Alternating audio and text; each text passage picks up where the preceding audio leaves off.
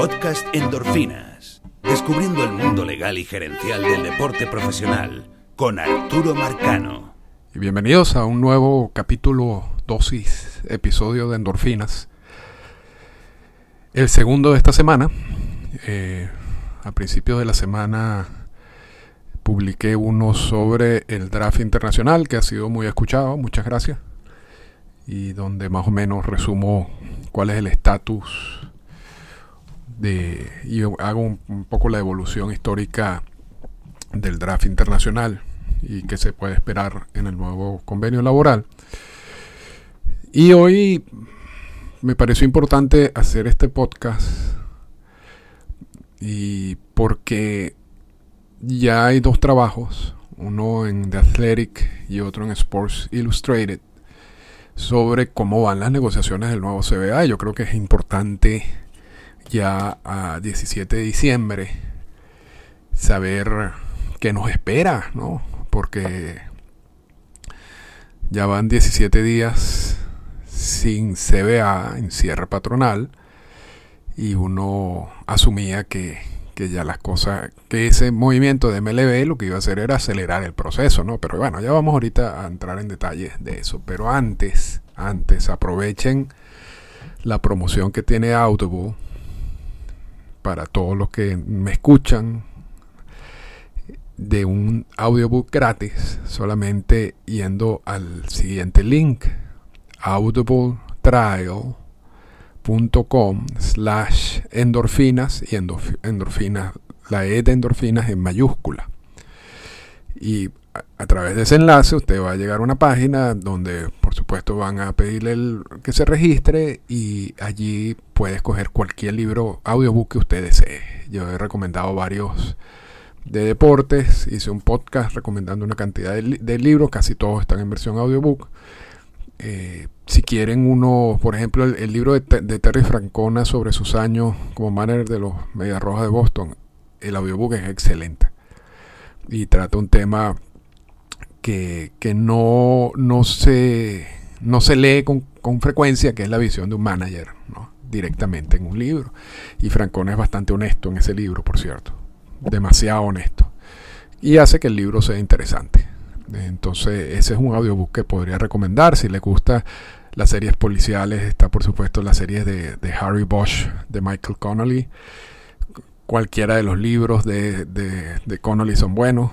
Eh, si quieren una serie también policial, pero más hacia la parte psicológica, está la serie de Jonathan Kellerman, mm, de, Alex Delaware. Eh, son muy interesantes todos esos libros también. Y si quieren cuestiones de historia, lo que sea, el catálogo de audiobooks es, es interminable. Interminable. Entonces aprovechen y yo sé que mucha gente ya, ya le ha sacado provecho de la promoción y, y, bueno, y si a usted les gusta el, sistema, se suscriben, que es la misma suscripción que tengo yo, y si no, no tienen que hacer nada, no se suscriban, pero se van a quedar con el, el, audio, el audiobook y pueden escuchar el audiobook eh, por un año. Así que vayan a Audible Trial com slash endorfinas y la E de endorfinas es mayúscula. Entonces, vamos, ¿dónde estamos? ¿Dónde estamos en, estas negociaciones? El día primero ya se inició el cierre laboral, un paso que dio MLB innecesario, innecesario, y eso todo el mundo lo sabe,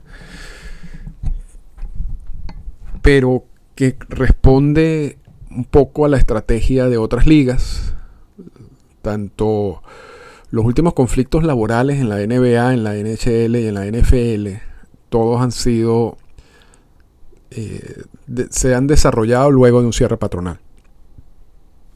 Estas ligas, las tres, fueron a cierre patronal. Y, el problema con esos cierres patronales en de, estos tres, de, estas tres ligas, de ese, ejemplo que estoy poniendo, es que el, cierre patronal que menos duró, duró cuatro meses. Y el que más duró, duró más de un año. Eso para, para que tengan una idea de que esto, esto es una situación que se puede extender bastante, pero vamos a, vamos a, confiar que no sea así.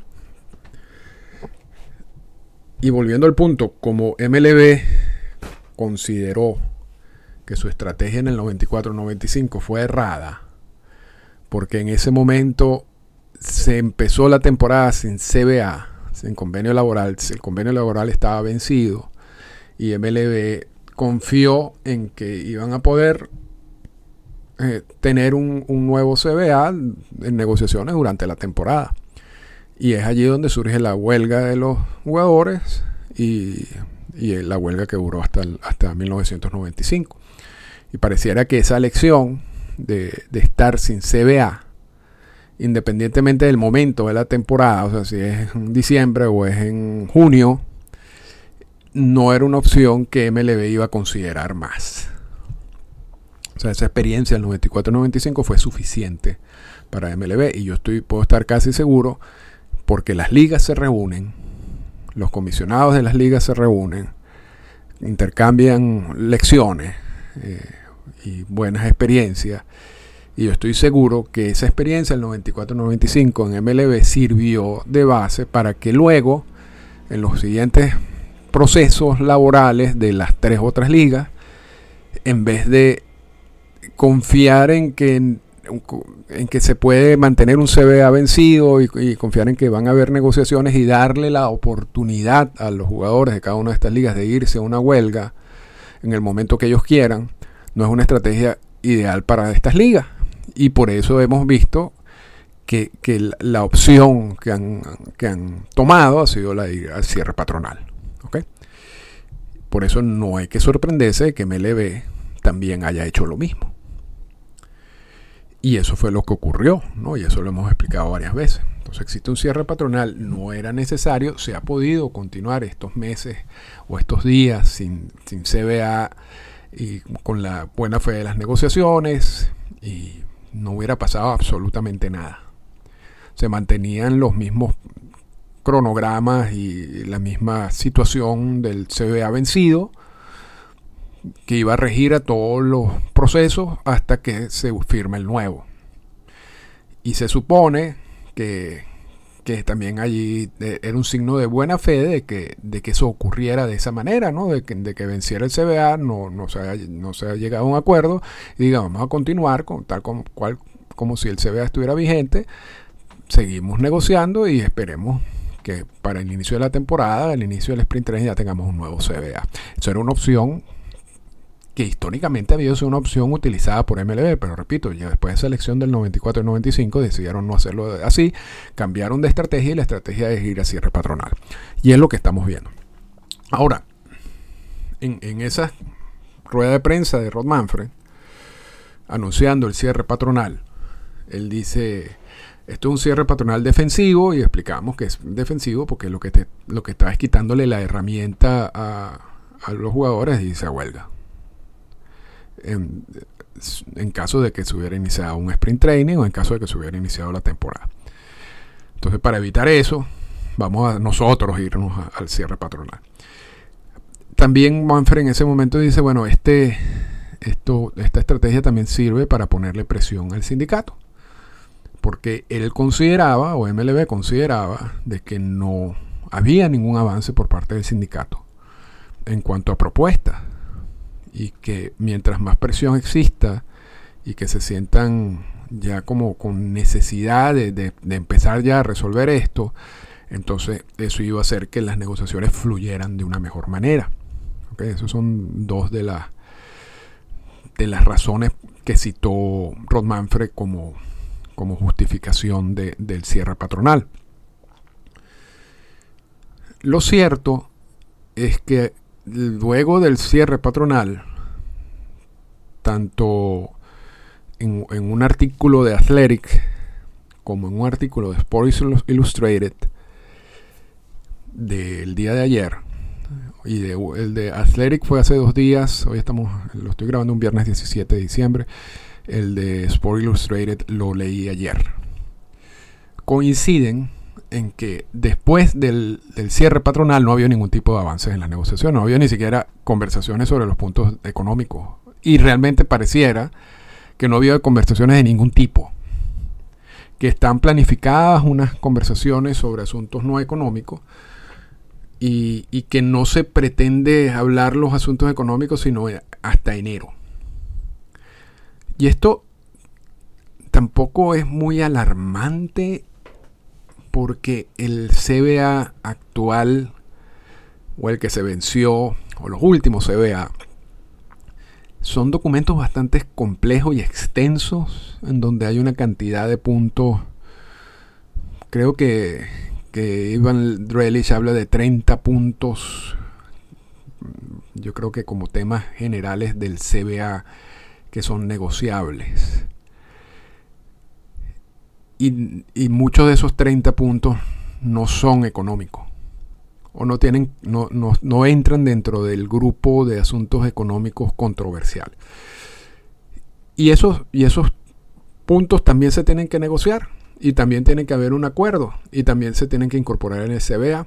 Entonces, es lógico que hayan conversaciones sobre los puntos no económicos sobre todo que son, repito, puntos no controversiales, puntos donde se puede haber, pueden llegar a un acuerdo fácilmente. Y pareciera que entonces la, la estrategia de estos días es cerrar esos puntos primero antes de entrar a los puntos conflictivos. ¿Ok? Y eso no lo veo mal. ¿no? No, no, no suena mal. Ahora, ahora, ¿Qué, hicieron las partes antes del, de que se venciera el, el CBA? Porque estos no son procesos de negociaciones que ocurren luego del vencimiento de los convenios laborales. Las conversaciones relacionadas con, con, la firma de un nuevo convenio laboral se desarrollan un año, hasta un par de años antes del vencimiento y se, se incrementa la intensidad de esas reuniones seis meses antes de su vencimiento. Y uno podría haber asumido que en esos seis meses antes del vencimiento, por lo menos estos puntos ya, ya han debido ser resueltos. Pero pareciera que no. Y pareciera que no por varias razones no solamente porque tanto esa nota de Athletic como la nota del Sport Illustrated eh, mencionan que, que se van a reunir para tratar estos puntos, pero también porque a través también de esas notas y de otros comunicados y de una entrevista que dio un jugador ya hace un par de semanas, no pareciera que hay nada en, en, en estas negociaciones hasta ahora. Y hay dos versiones encontradas, si se quieren. MLB dice, nosotros antes de que se venciera el CBA, hicimos una propuesta bien razonable, según Manfred, al sindicato, que no fue ni considerada.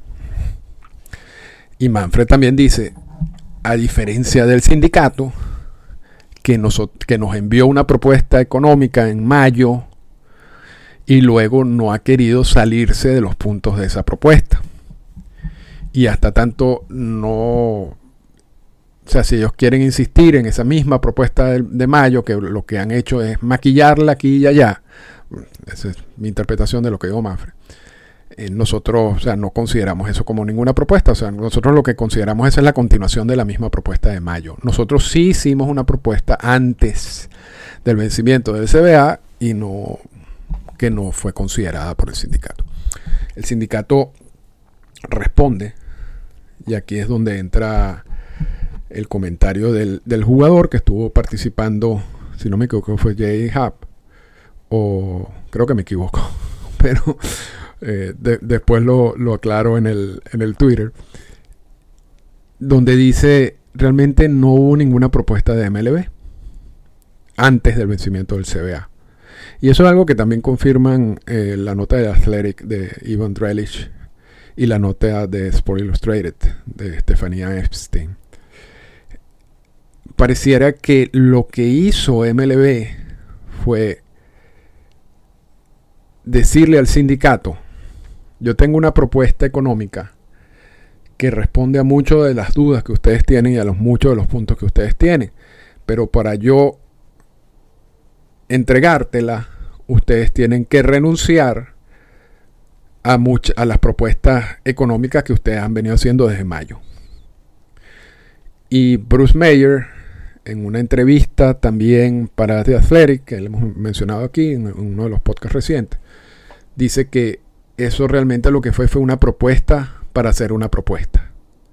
Que nunca el sindicato recibió una propuesta de, MLB al, antes del vencimiento del. Una, como última propuesta de MLB antes del vencimiento del CBA.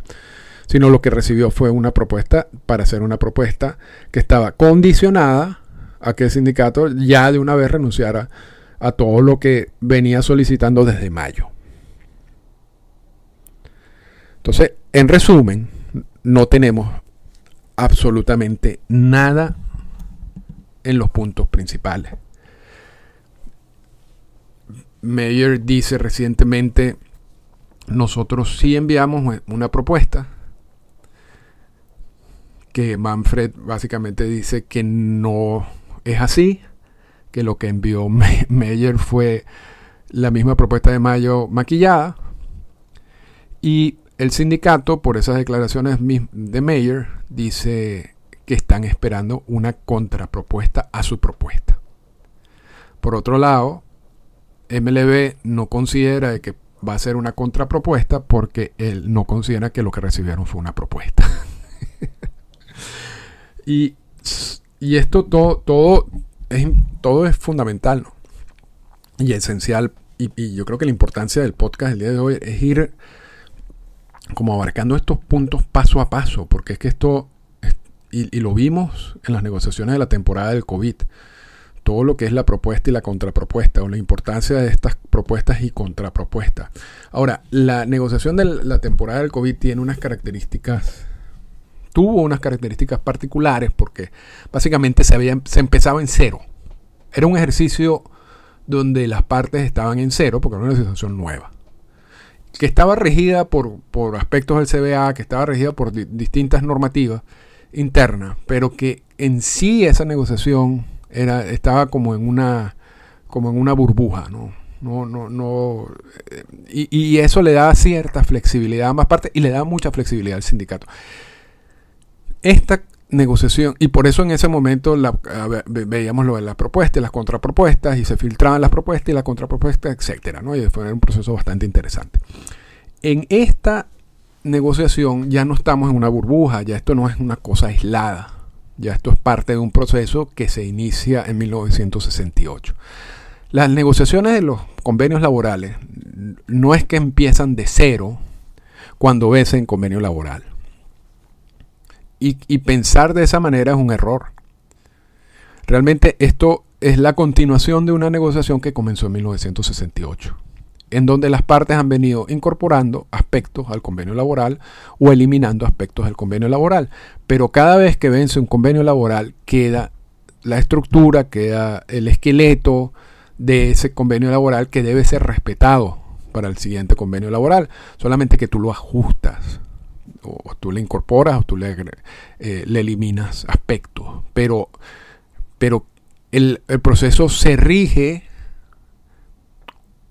teniendo como base el, el CBA vencido. Entonces, no, repito, no se empieza de cero. Y allí limita un poco el, el radio de acción del sindicato.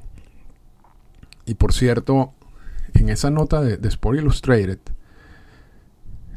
pero eso lo voy a guardar para para la reflexión final. Para la reflexión final. Entonces, volviendo al punto. A diferencia de las negociaciones de la temporada del COVID, en donde había, tenía el, sindicato mucha más flexibilidad, en este momento tiene mucha menos flexibilidad. Y si no ha habido, yo creo que es difícil llegar a un acuerdo si ni siquiera las partes saben si, si hay una propuesta en mesa. Porque MLB tiene una visión distinta a lo que, a lo que ocurre el sindicato. Para MLB no hay una, una propuesta seria del sindicato en mesa, porque la única propuesta que, tiene, que ha enviado el sindicato a MLB es una de mayo, con algunos ajustes. Y para el sindicato, MLB tampoco le ha dado una propuesta reciente, porque lo que envió antes del vencimiento del CBA fue una propuesta para hacer una propuesta. Entonces, ¿dónde estamos ahora? Estamos en el, básicamente en el mismo sitio del inicio del cierre patronal, lo cual también destruye un poco, bueno, no lo destruye, pero ¿cuál, cuál era, cuál era el, eh, hubo un mensaje en esa rueda de prensa por parte de MLB de que esto iba a agilizar el proceso. No ha habido nada más ágil después del cierre patronal, no ha habido reuniones.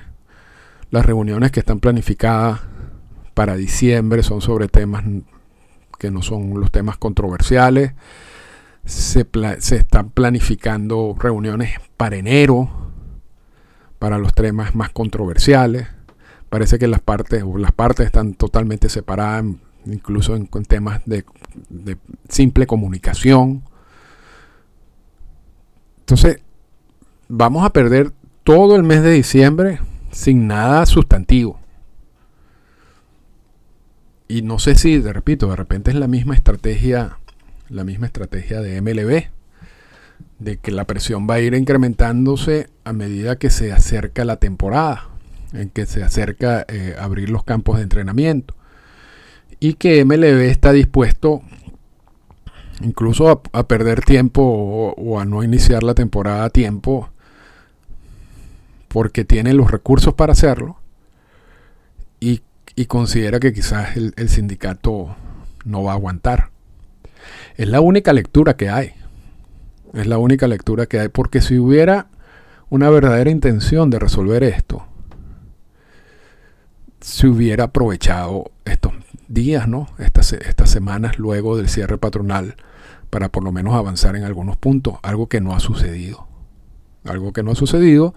Y lo que, lo que se da a entender por todos estos comentarios de ambas partes es que están bien separados.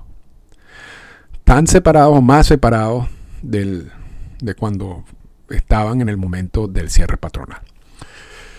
Así que el estatus es ese, no hay nada nuevo, no pareciera de que viene nada nuevo pronto.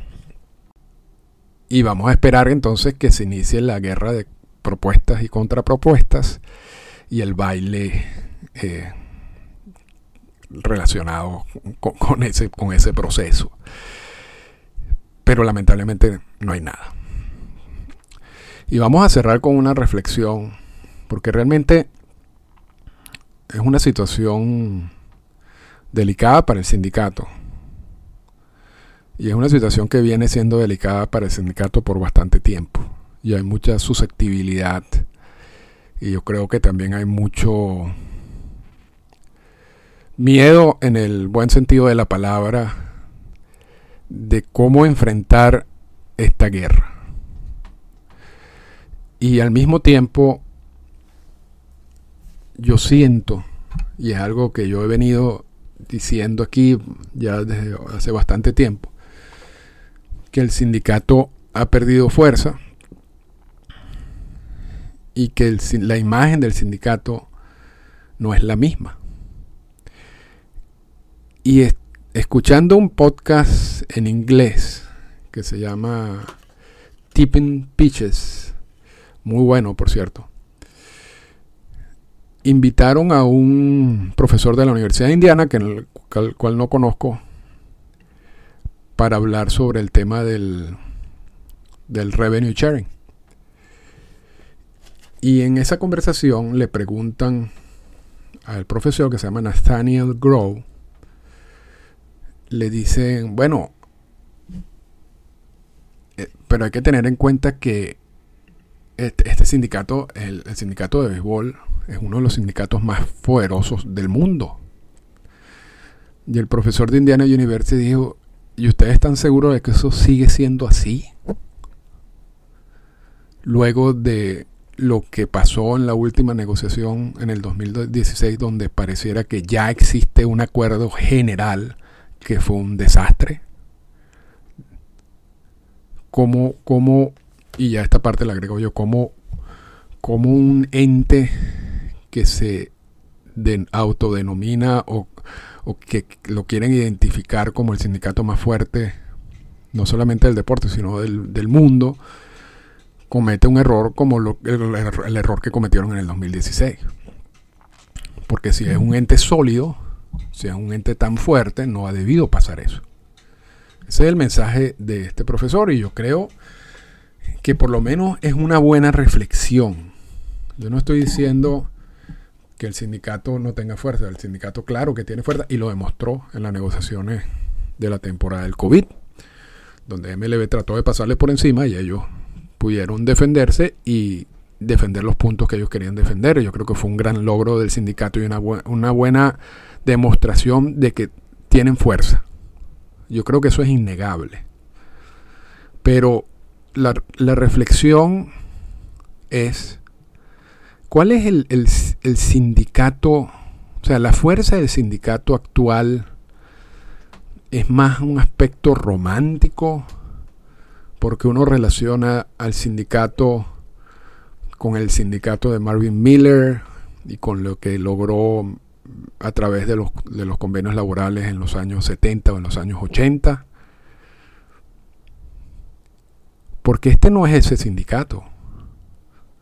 Este sindicato viene de, de, no solamente esa negociación fatal del 2016 que habla el profesor de Indiana University, sino también en, la, en el artículo de Sport Illustrated, Estefanía Epstein dice lo siguiente en uno de los párrafos de ese artículo, y es algo que también lo hemos dicho aquí, pero esto no lo dije yo, esto lo, esto lo, estoy leyendo de Sport Illustrated.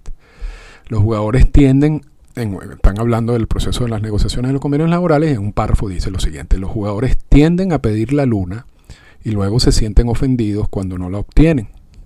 La verdad es que negociaron la mayor parte de sus piezas en las últimas dos negociaciones del convenio colectivo y no les queda mucho que ofrecer. Pero los propietarios están calculando mal su posición. Aquí ella, también dice lo mismo. O sea, no, el, el sindicato no tiene herramientas que negociar. Está en una posición, si se quiere, débil en términos generales el profesor de Indiana University dice, no es el mismo sindicato de antes. Y yo creo que todos esos elementos, independientemente de si usted piensa que eso es así o no, yo sé que hay muchos que me escuchan aquí que, que piensan que no es así, y eso está bien. Uno puede encontrar eh, indicios que te demuestren que el sindicato sí ha mantenido mucha fuerza y sí tiene mucha fuerza en estos momentos. Yo creo que esto, ese debate es sano. Ese debate a mí me parece sano y me parece interesante. Pero esto lo vienen repitiendo mucha gente. Y no solamente eso.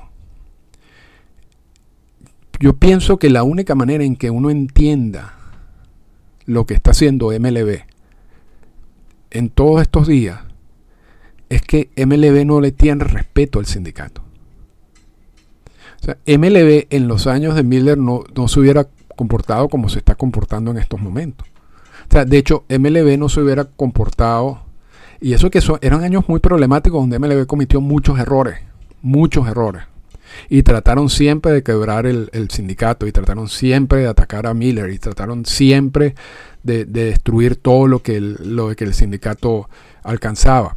Eso, eso, ha sido, eso fue parte eh, eso normal de esos procesos. Pero había un respeto. Había un respeto y había un miedo por parte de MLB de lo que podía hacer el sindicato, pero el sindicato se lo ganó. O sea, se, ganó todo ese, ese, esa intimidación y se ganó toda, todo el respeto con base a, muy buenas negociaciones y a una muy buena estrategia y visión. Ahora, cuando MLB dice, le dice al sindicato, primero, el año pasado, en las negociaciones del COVID, el MLB quería hacer una reducción salarial. eso, ellos sabían que no lo podían hacer, pero yo creo que estaban empezando a, jugar con el hecho de, de, si el sindicato es fuerte o no, y salieron perdiendo. En ese negocio, en, ese, en esa estrategia salieron perdiendo, pero quizás ganaron porque abrieron uno u otros dos huecos internos. Eso también habría que analizarlo luego de que se firme el convenio laboral y ver qué, qué es lo que se firma. Cuando, cuando MLB no envía ninguna propuesta, sino una propuesta de propuesta, y le dice, yo no te voy a enviar nada hasta que tú no renuncies a lo que tú me estás pidiendo desde mayo, eso es un irrespeto al sindicato, sin duda alguna. Pero, ¿por qué MLB actúa de esa manera? Actúa de esa manera porque considera que esto no es un sindicato fuerte. Cuando está con este juego de que no se van a sentar a negociar, que que, bueno, que será en enero y después veremos qué pasa en enero. Eso no lo hace un ente que tenga pleno respeto de su otra parte. Eso lo hace un ente que está calculando fríamente un ataque que ellos quieren que sea básicamente mortal a una institución que les ha que, se le, que ha sido un estorbo para ellos básicamente desde 1968 para acá. Y, yo creo que eso genera cierta... O sea, una, situación un poco incómoda del sindicato porque vamos, vamos a ponernos entonces ahora en la posición del sindicato. El sindicato va a decir, bueno, eso no es así. Y lo vamos a demostrar en esta negociación, que nosotros sí tenemos fuerza. Entonces, allí, allí estás acumulando otro factor dentro de la negociación un factor que no tiene nada que ver con los puntos en sí de la negociación, sino de que hay también un punto de orgullo, un punto de defensa de la fortaleza de una organización, de dar un mensaje claro a la gente, a sus agremiados, de lo que están haciendo. Y eso complica este proceso lo complica porque, repito, ya no, ya no solamente estamos hablando de los puntos de la negociación, estamos hablando de lo que es la, identidad y la, imagen de, una, de un ente que, que, fue bautizado como el ente más, el sindicato más sólido del deporte. Y si no pueden lograr eso, ¿cómo queda el sindicato allí? O sea, si esta negociación, en esta negociación no logra el sindicato lo que quiere lograr, y lo que se dio, lo que perdió, lo que no consideró en los últimos dos o tres convenios laborales. ¿Cómo queda el sindicato allí? ¿Podrá MLB por fin destrozar el sindicato? ¿Sacarlo del medio en el sentido de convertirlo en un sindicato más parecido a lo que son los sindicatos en otras ligas que trabajan, que son básicamente extensiones de las ligas, con todo respeto. ¿Podrá el sindicato cambiar la imagen reciente que tiene en gente que estudia el tema? Porque es esta gente que estudia el tema y que escribe sobre el tema los que han criticado lo que ha venido haciendo el sindicato en los últimos convenios laborales podrá cambiar esa imagen, podrá conseguir apoyo interno aun cuando firmen un convenio laboral donde no cumplan con lo que quieren ofrecerle a sus agremiados. Yo creo que son todas preguntas interesantes, vamos a ver qué pasa. Pero sí complican todo este escenario. Y yo creo que hay que estar preparado para que esto dure un tiempo. Y lo hemos venido diciendo. Ya, por ejemplo, diciembre va a pasar sin nada. Y ya nos movemos a enero. Y no pareciera que hay ningún avance de ningún tipo. Ni, ni en mesa, ni en fuera de mesa. Pero bueno, vamos a ver si eso cambia en un futuro cercano. Esta fue una presentación del podcast Endorfinas. Para comunicarse con nosotros, escríbanos a las siguientes cuentas en Twitter. Arroba Arturo Marcano y arroba Endorfinas Radio.